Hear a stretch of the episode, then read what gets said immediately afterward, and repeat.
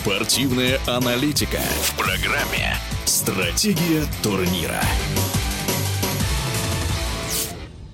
В мужской волейбольной лиге чемпионов 29 марта прошли первые полуфинальные матчи. Лидер турецкого чемпионата Халк Банк на своей площадке уступил прошлогоднему полуфиналисту Лиги чемпионов польскому Ясшемскому Венгелю 1-3. А другой польский клуб, действующий победитель этого престижного турнира ЗАГСа, обыграл лидера итальянской лиги Перуджу. Насколько неожиданными оказались результаты первых игр 1-2, мы спросим у российского волейболиста и тренера Дмитрия Александровича Фомина. Дмитрий Александрович, рада приветствовать вас в эфире радиодвижения. Вы 10 лет выступали в итальянском чемпионате. Не обидно за Перуджу? И как вам результаты?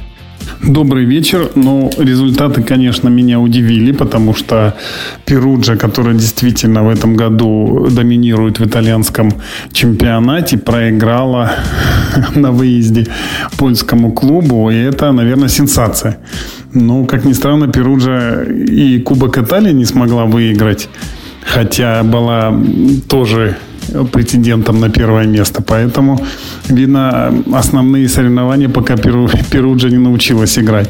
Что касается второго матча, то, скорее всего, он закономерен, потому что польская лига, она довольно-таки стабильная. И э, клубы, которые лидируют, они, конечно, легко могут обыгрывать э, команды из Турции, даже первые команды. Поэтому второй результат более предсказуемый, чем первый.